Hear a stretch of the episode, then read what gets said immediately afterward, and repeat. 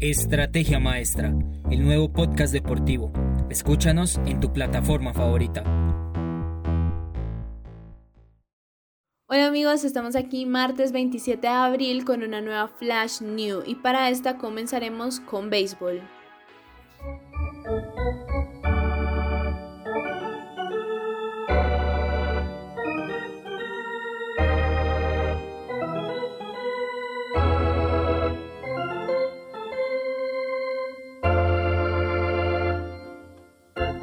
Para nuestra primera noticia, tenemos que el patrullero dominicano de los Marlins, Starling Marte, quien presenta costilla izquierda fracturada, se mantiene estancado en su recuperación.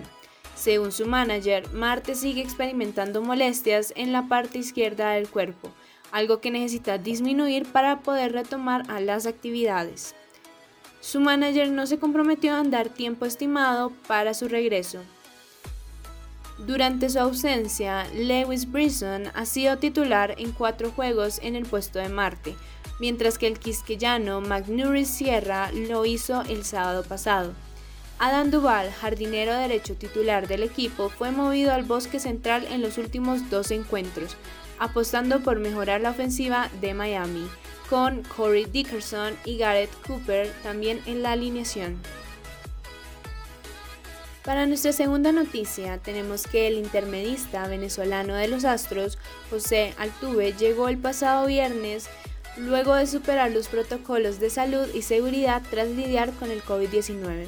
El manager Dusty Baker dijo que fue como una luz que llegó a su oficina. Con su regreso a la alineación por primera vez en casi dos semanas, el lunes por la noche se fue 5 a 3 con dos carreras impulsadas, una anotada y una base robada en el triunfo de Houston 5 a 2 sobre los Marineros. A continuación seguiremos con fútbol americano.